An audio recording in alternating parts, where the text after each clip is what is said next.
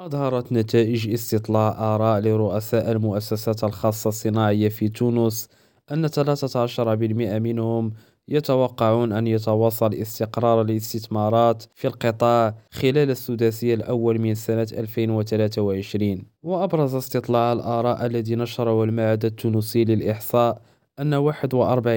من أرباب هذه المؤسسات يتوقعون تطور الاستثمارات في الصناعات الميكانيكية والكهربائية خلال الستة أشهر الأولى من سنة 2023 وفي المقابل أبدى أرباب هذه المؤسسات آراء غير متفائلة بشأن مستوى الاستثمار في قطاعي الصناعة الغذائية والفلاحية. يونس أكريم ريم راديو تونس.